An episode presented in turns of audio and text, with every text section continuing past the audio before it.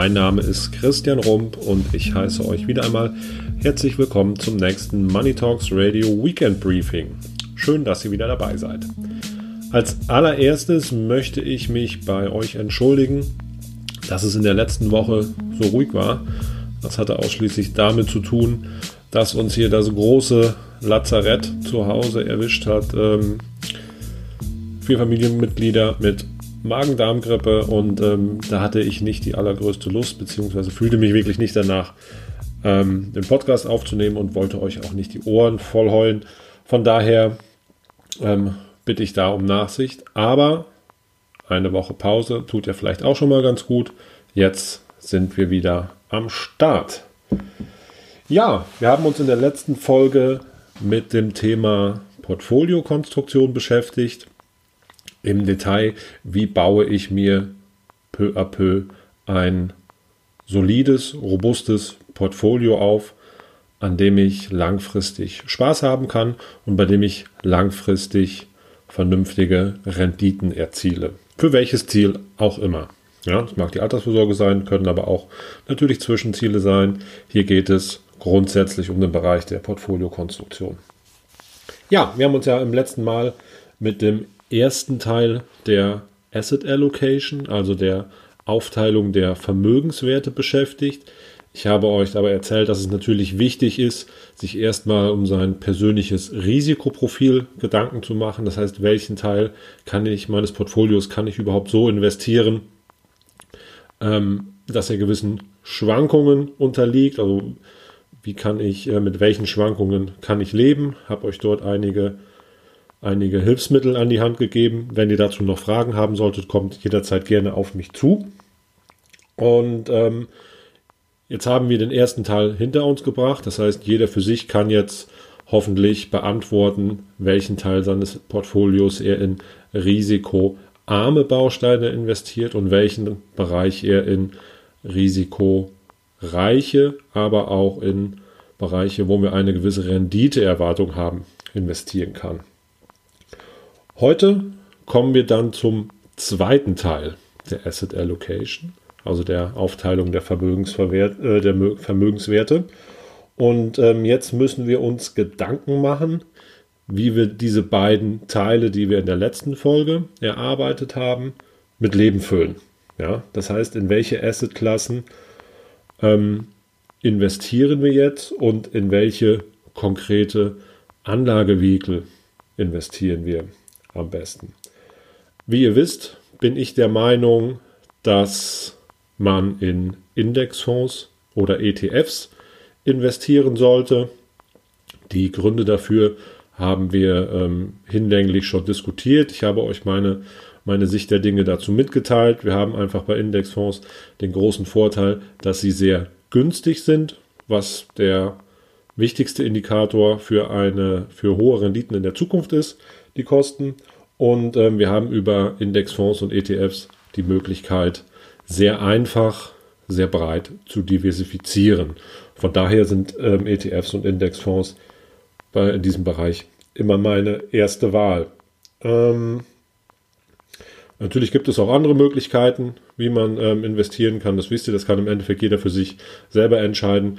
Aber ich möchte euch hier meine professionelle Sicht der Dinge mitgeben, die basiert ist auf vielen Studien, auf, ähm, auf Evidenzen und ähm, von daher beschränke ich mich auch auf diesen Teil.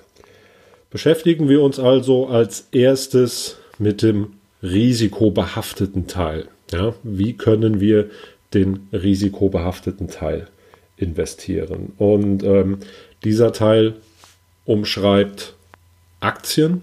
Ja, das heißt, wir wollen uns in diesem Teil ähm, mit Unternehmensbeteiligungen, in Unternehmensbeteiligungen ähm, investieren und ähm, wir haben hier über ETFs möchten wir einfach sehen, dass wir eine möglichst breite Diversifikation anstreben, eben auf der einen Seite, um Risiken zu minimieren. Ja, die Risiken, es gibt Risiken im Aktienmarkt, die kann ich nicht wegdiversifizieren. Das ist das Marktrisiko, aber es gibt Risiken, die kann ich ausschließen durch Diversifikation beziehungsweise vermindern durch Diversifikation, will Einzelaktienrisiken ähm, Branchenrisiken, die kann ich durch eine breite Diversifikation verringern. Von daher investieren wir hier möglichst breit in den Markt und ähm, machen dies entsprechend über ETFs. Ähm, wie ihr auch wisst, bin ich ein Verfechter der Markteffizienzhypothese. Das heißt, ich glaube daran, dass die Märkte tendenziell effizient sind. Ja, das bedeutet nicht, dass Marktpreise immer korrekt sind, aber die Preise, die wir aktuell sehen, sind meiner Meinung nach die, die den fairen Wert der einzelnen Unternehmen und somit auch den fairen Wert des Marktes am ehesten widerspiegeln, weil die Marktpreise alle Informationen beinhalten, die aktuell zur Verfügung stehen. Ja?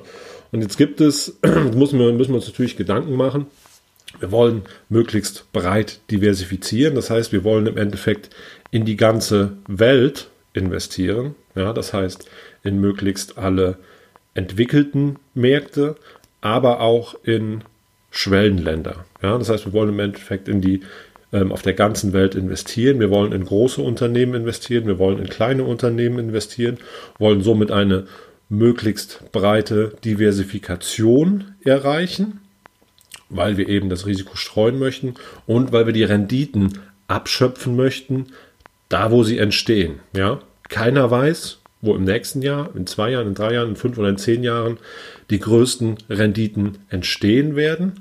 Und weil wir das nicht wissen, investieren wir möglichst breit, möglichst breit, weil wir dann eben die Voraussetzungen dafür haben, dass wir die Renditen dort abgreifen, wo sie entstehen. Und in Summe werden wir entsprechend mit einer, mit einer Rendite belohnt für das Risiko, das wir eingehen, mit einer breiten Marktrendite und die tendiert langfristig immer nach oben. Ja.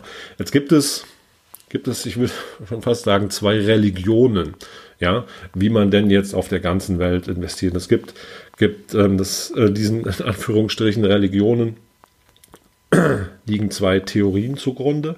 Die eine ist, und äh, dieser Theorie folge ich, dass wir nach der Marktkapitalisierung unser Geld verteilen. Ja, das heißt, wir schauen uns an, wie verteilt sich denn die Marktkapitalisierung auf der Welt.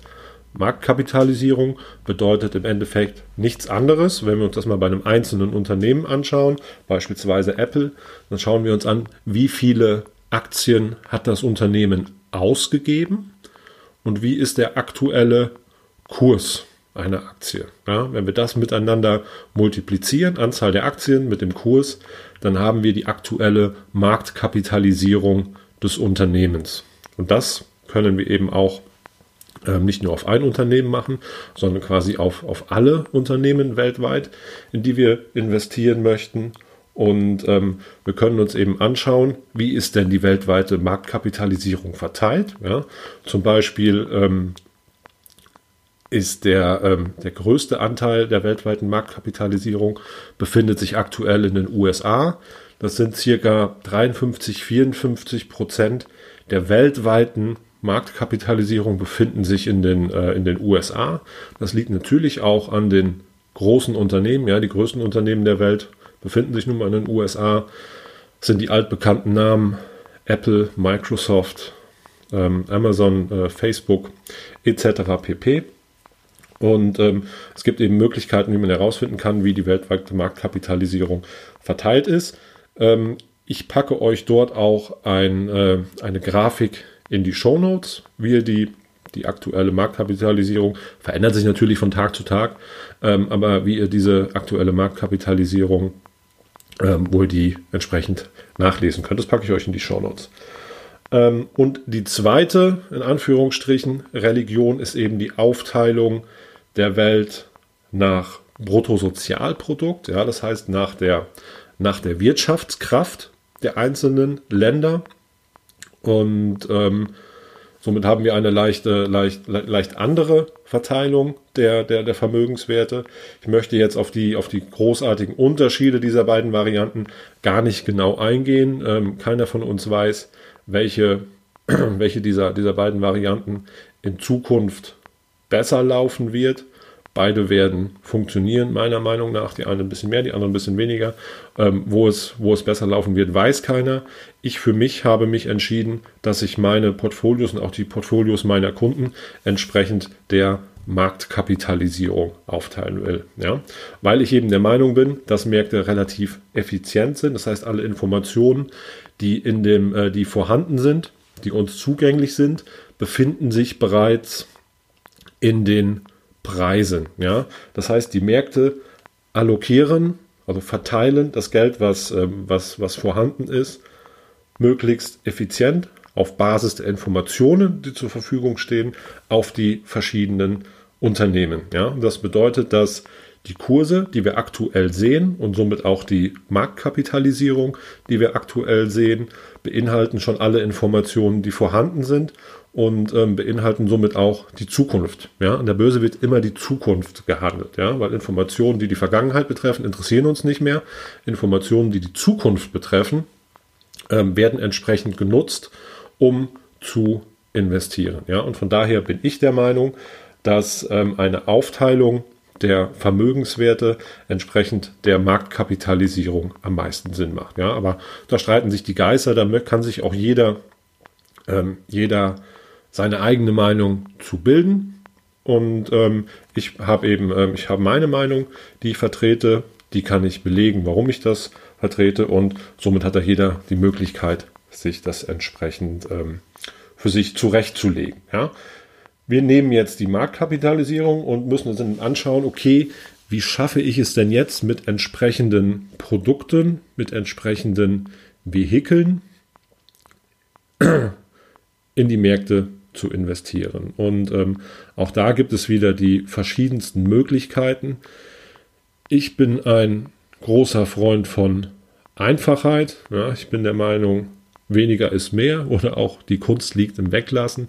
Das heißt, ich habe die Möglichkeit, mein kom komplettes Aktienexposure, ja, das heißt meine komplette Investition in Aktien ähm, über ein ETF abzudecken. Ja. Dort gibt es verschiedene, ähm, verschiedene ETFs und auch verschiedene Indizes, in die ich mit einem ETF investieren kann.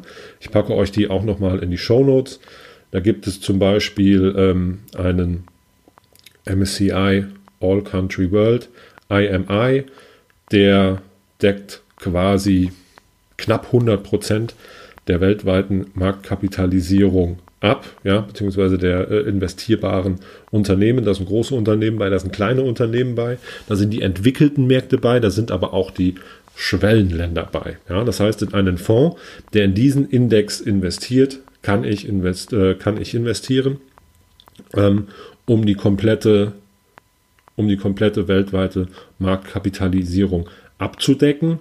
Und diese Indizes richten sich auch nach der Marktkapitalisierung. Ja, das heißt, die ähm, gewichten die verschiedenen Länder entsprechend deren jeweiliger Marktkapitalisierung. Ja. Von daher brauche ich da gar nicht mehr ähm, selber gar nicht mehr viel zu tun. Ja. Ein weiterer ein weiterer Index, den man investieren kann, ist der FTSE All World. Ja, ist ein Konkurrenzprodukt zu MSCI.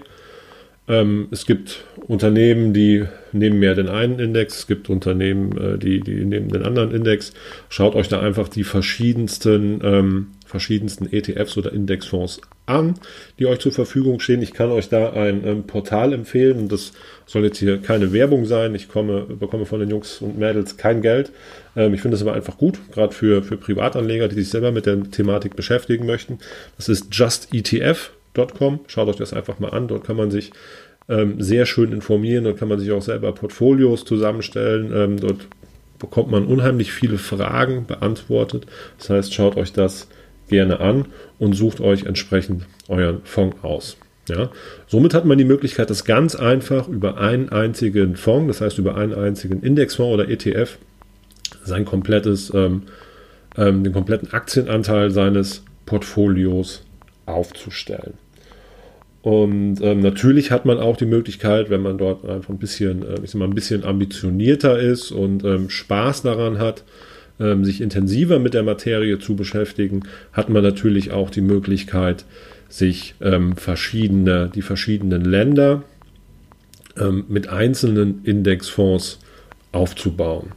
Ja, das äh, kann man machen, wenn man Spaß daran hat.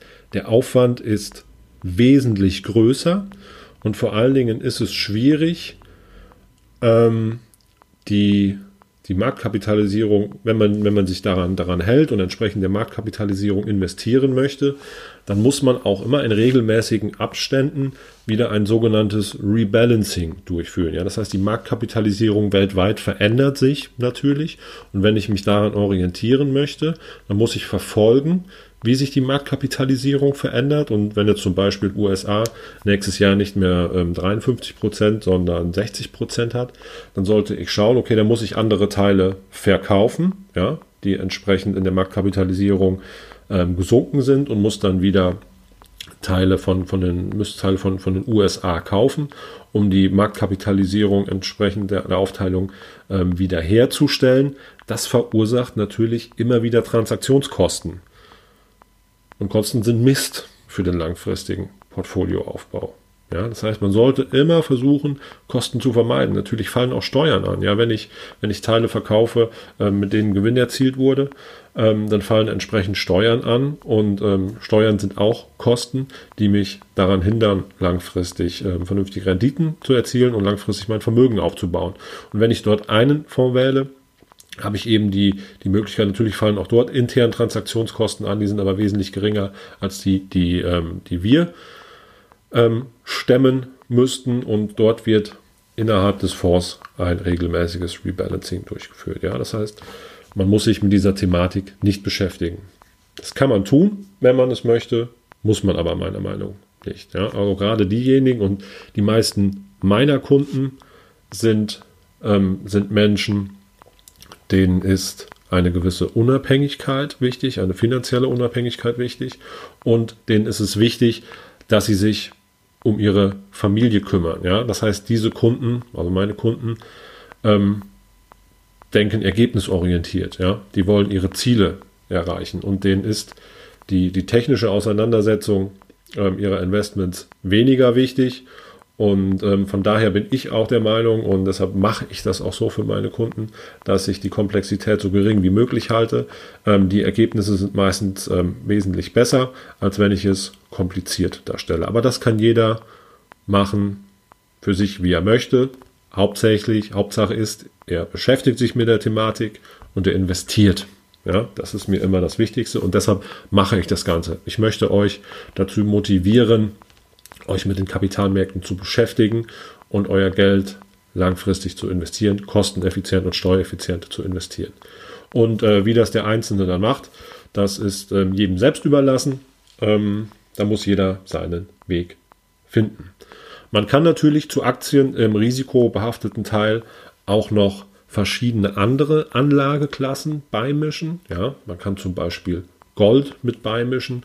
Das würde ich aber zum, ich würde ich persönlich nicht mit mehr als äh, 5% des ähm, Portfolioanteils machen. Man kann Immobilienaktien mit beimischen, ja, gerade für, ähm, wir haben über das Thema REITs gesprochen in den letzten Wochen. Äh, es kann durchaus Sinn machen, das heißt, auch das kann man mit 5 bis 10% beimischen. Ähm, man kann zum Beispiel auch noch andere Rohstoffe mit beimischen. Ja. Rohstoffe haben auch einen, ähm, ich sag mal, einen, einen positiven Korrelationseffekt ähm, gegenüber über Aktien, aber Rohstoffe schwanken sehr stark ja, und Rohstoffe haben auch keinen, ähm, erzeugen keinen Cashflow. Ja, das heißt, wir haben keine Zinsen oder keine Dividenden. Bei Gold ist es äh, entsprechend das Gleiche.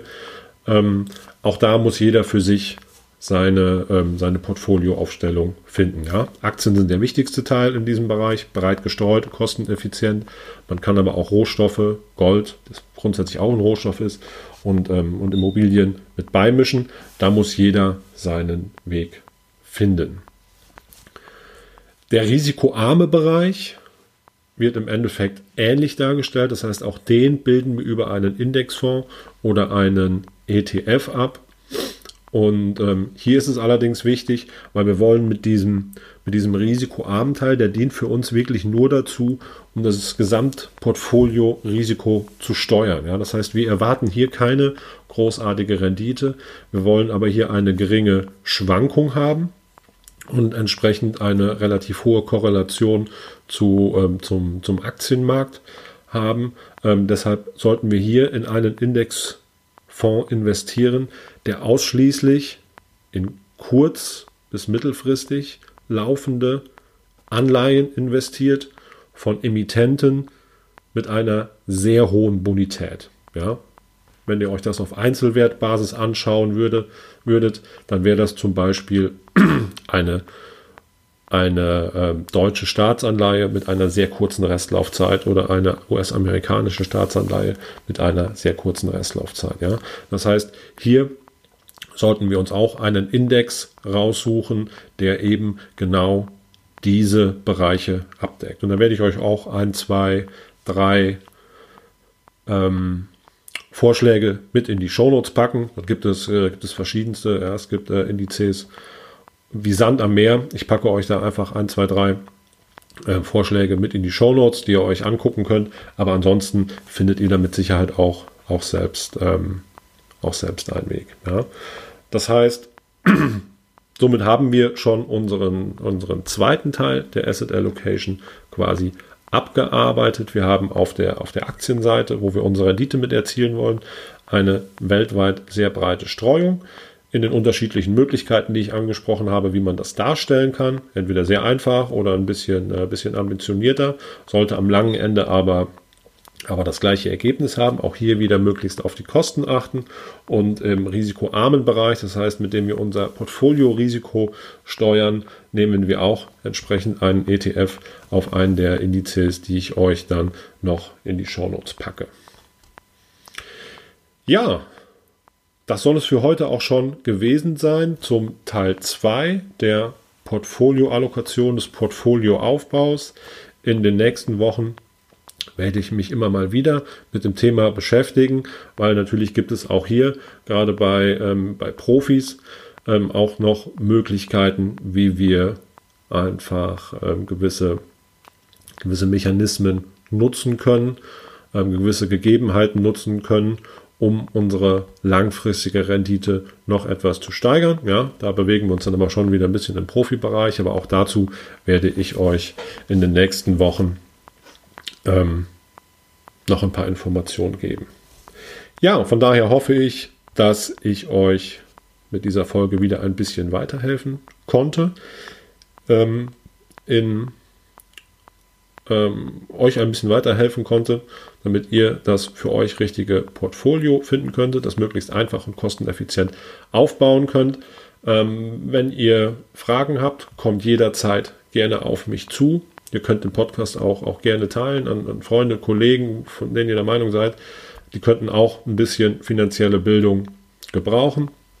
Ich mache das Ganze hier wirklich ausschließlich um, ähm, um mehr finanzielle Bildung in die breitere, breite Bevölkerungsschicht zu bringen, weil es mir einfach ein großes Anliegen ist. Von daher wünsche ich euch an dieser Stelle wieder ein schönes Herbstwochenende. Ich hoffe, wir hören uns nächste Woche wieder und verabschiede mich mit einem Stay humble, stay foolish and don't believe the hype.